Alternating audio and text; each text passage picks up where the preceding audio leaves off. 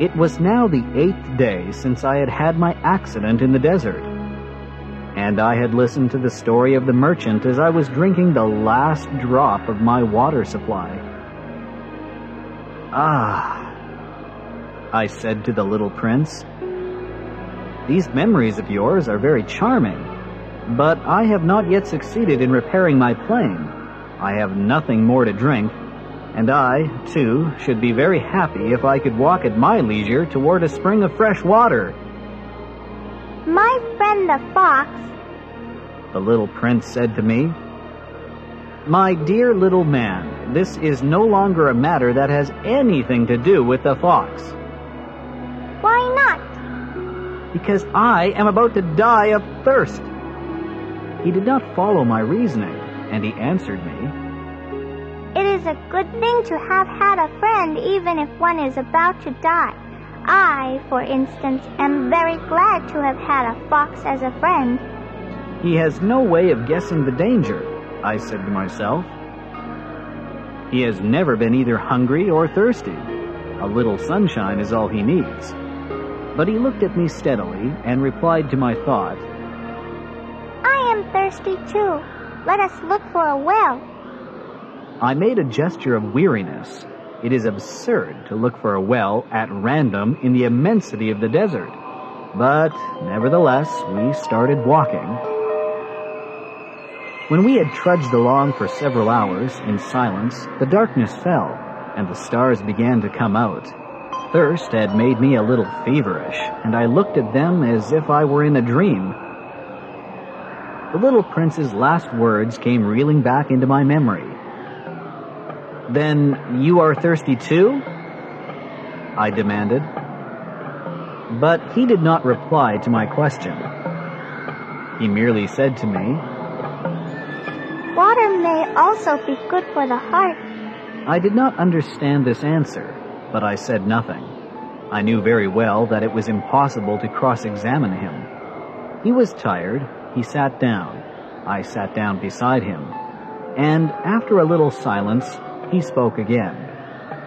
The stars are beautiful because of a flower that cannot be seen. I replied, Yes, that is so. And without saying anything more, I looked across the ridges of sand that were stretched out before us in the moonlight. The desert is beautiful, the little prince added. And that was true. I have always loved the desert. One sits down on a desert sand dune, sees nothing, hears nothing. Yet through the silence, something throbs and gleams. What makes the desert beautiful, said the little prince, is that somewhere it hides a well. I was astonished by a sudden understanding of that mysterious radiation of the sands. When I was a little boy, I lived in an old house. And legend told us that a treasure was buried there. To be sure, no one had ever known how to find it.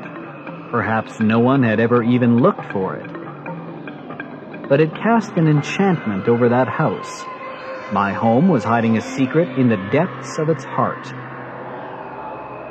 Yes, I said to the little prince. The house, the stars, the desert, what gives them their beauty is something that is invisible. I am glad, he said, that you agree with my fox. As the little prince dropped off to sleep, I took him in my arms and set out walking once more. I felt deeply moved and stirred.